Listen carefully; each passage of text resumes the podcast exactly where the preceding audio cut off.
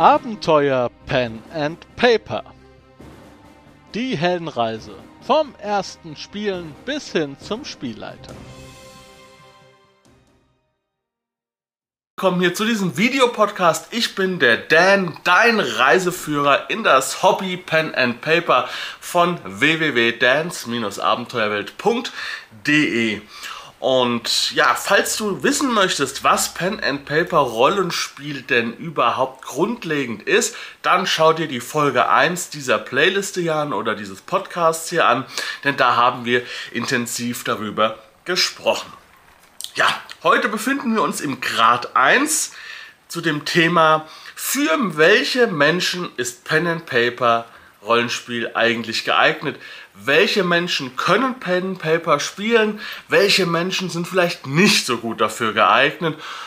Und da haben diese Woche sehr, sehr viele Leute ihre Kommentare abgegeben, die ich jetzt mal so ein bisschen zusammentrage. Und am Schluss kommt dann wieder meine Meinung, meine Einschätzung.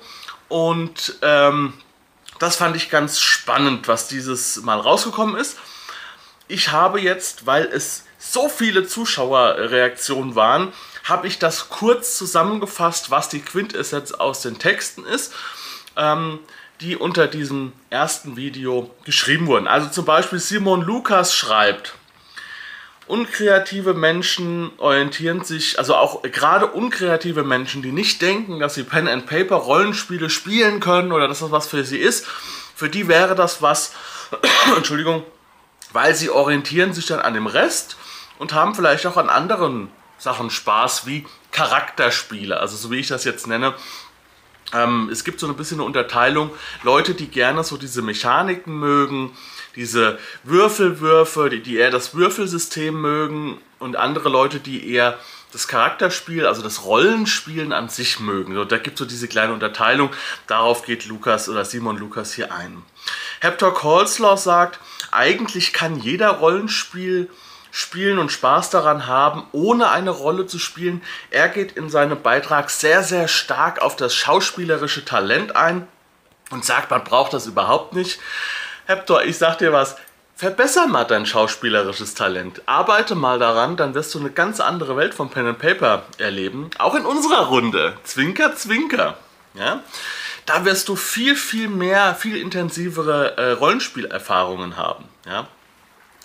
Ähm, aber in der Sache ist es richtig. Er hat noch ein bisschen mehr dazu geschrieben. Wie gesagt, schaut euch diese ganzen Beiträge mal unter der Folge 1 an. Da sind sehr, sehr viele gut ausgeführte Beiträge dabei, die ich jetzt nur sehr verkürzt wiedergeben kann. Patrick McConnell schreibt, jeder, der schon mal einen Roman gelesen hat und sich dachte, warum macht der Protagonist denn das jetzt und das auch gerne ändern möchte, das finde ich, ist es eine relativ coole Herangehensweise, denn das hat so ziemlich jeder, auch in Filmen. Ja? Warum trennen die sich jetzt? Ja? Ja? Wenn man selber dann im Pen and Paper ist, dann trennt man sich auch manchmal und denkt so, ja, ich mache ja eigentlich genau das gleiche wie im Film. Das ist eigentlich fantastisch. Wolfgang äh, 804, ähm, nein, Wolfgang 8433 schreibt im Grunde genommen jeder. Ja? Und Earl of Grey, für Menschen, die zu sehr auf Logik und Realismus setzen, wäre das nichts. Das sind jetzt so ein paar Sachen, aber die Quintessenz ist jeder. Und das ist auch meine Meinung und das ist auch meine Erfahrung. Es gibt keinen Menschen, auch dich nicht, ja, der jetzt gerade da vielleicht sitzt, noch nie angefangen hat, sich nicht getraut hat, ähm, und, und unsicher ist, es gibt niemanden, der nicht Pen and Paper spielen kann. Jeder Mensch ist es gewohnt, gewisse Rollen zu spielen in seinem Leben. Ja? Egal ob auf der Arbeit, äh, für seine Kinder, im Beruf, äh, habe ich schon gesagt, äh, im Familienleben, ja, unter Bekannten, unter Nachbarn. Jeder spielt in gewisser Weise ja auch eine Rolle. Er spielt sich. Aber man weiß doch, wenn ich, wenn ich zum Beispiel jetzt eine Rede halte oder ich bin der ich bin in, in, der, in der Freiwilligen Feuerwehr aktiv und bin dann da irgendwie Kassenwart, dann nehme ich ja auch eine andere Rolle ein. Dann kann ich nicht mehr ich sein, dann muss ich ja das Geld genau ernst nehmen und den, den Bericht genau machen und dann muss ich etwas anders sein. Viel mehr ist Pen and Paper Rollenspielen ja auch nicht. Ja, es liegt ja auch immer an euch. Ihr seid ja der Regisseur über eure Figur. Und es ist egal, ob du männlich, weiblich, ein Kind bist, erwachsen oder sogar behindert.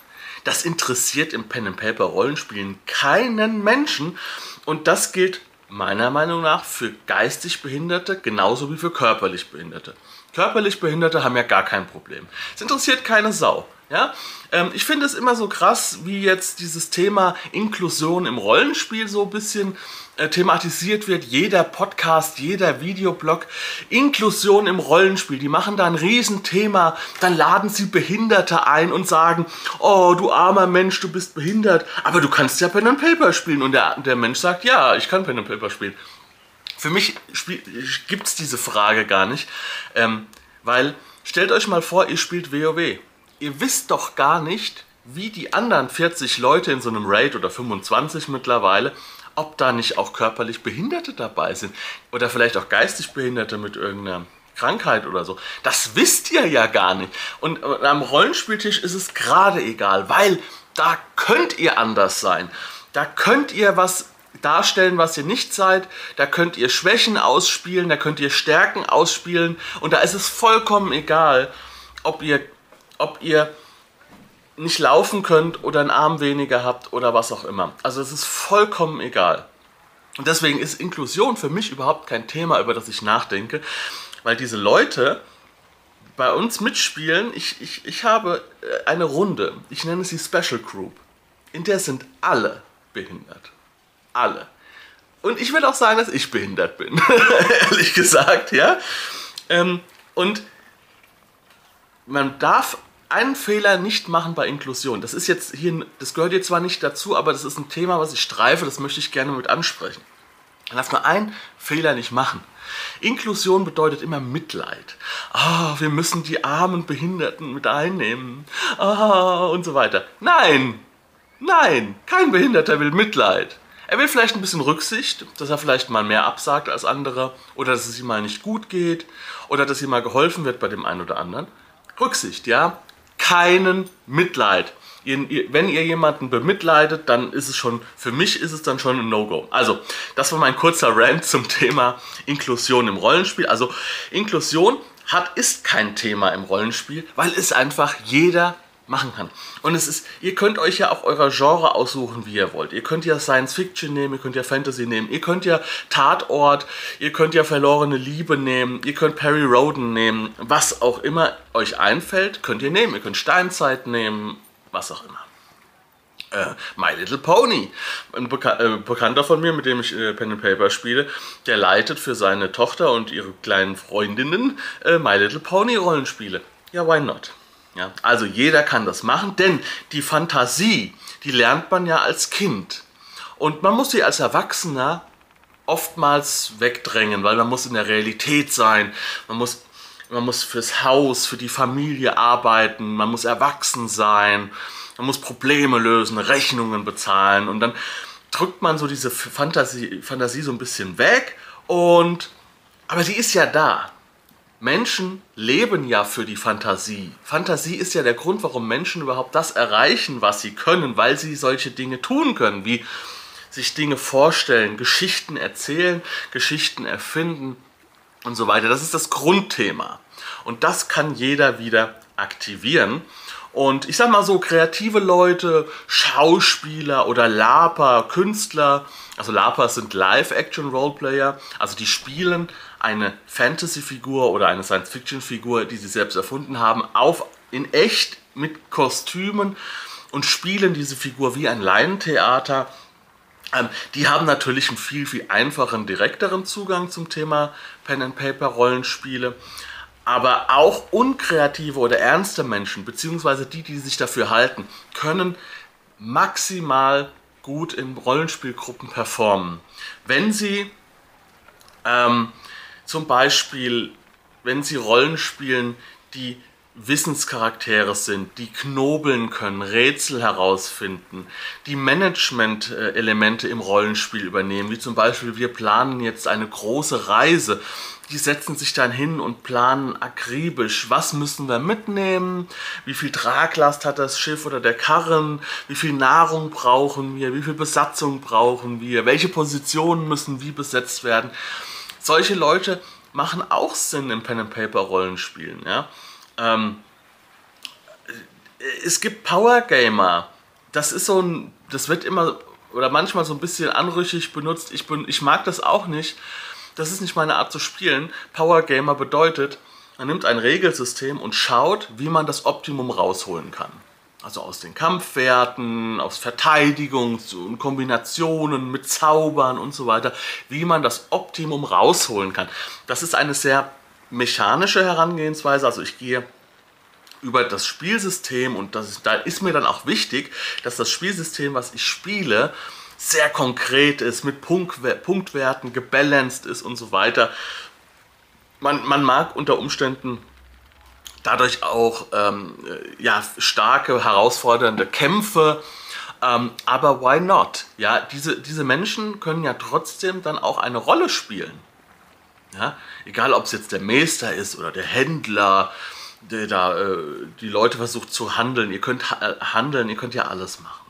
Und es gibt Leute, die mögen neben Rätsel, dem Rollenspiel oder dieser Interaktion miteinander, die mögen zum Beispiel sehr taktische Kämpfe. Also die mögen das Rollenspielen ganz gerne, aber die mögen auch das taktische Kämpfen mit Figuren auf Battle Maps.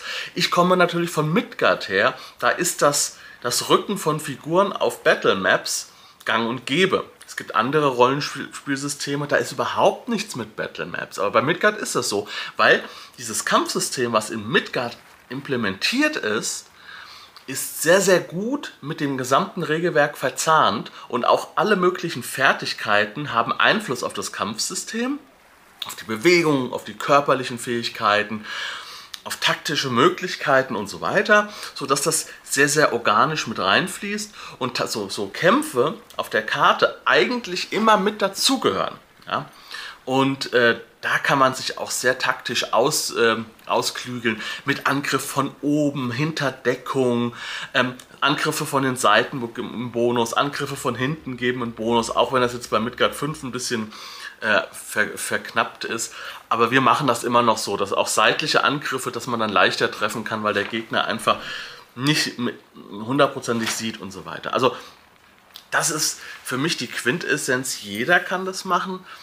Ähm, Gerade Leute, die denken, sie haben überhaupt keinen Bezug dazu, werden ganz schnell Feuer und Flamme. Und da kann ich nur mein Beispiel nennen, dass ich mit zwei Freunden gespielt habe. Das ist diese Special Group, von der ich eben gesprochen habe.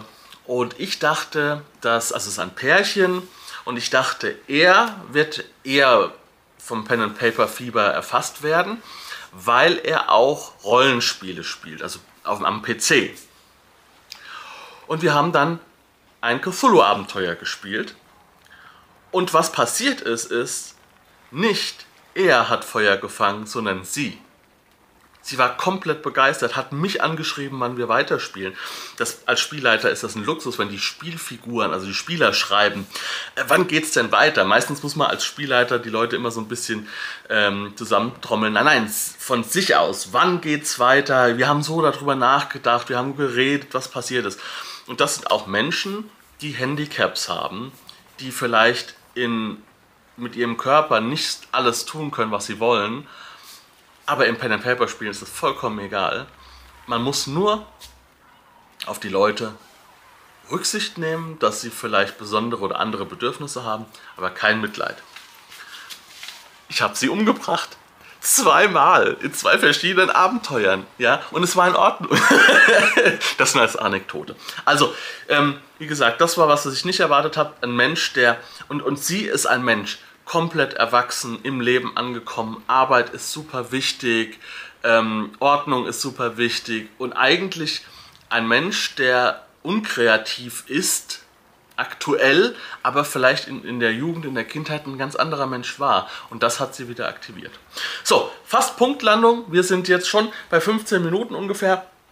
Ähm, jetzt verkündige ich euch das Thema für nächste Woche.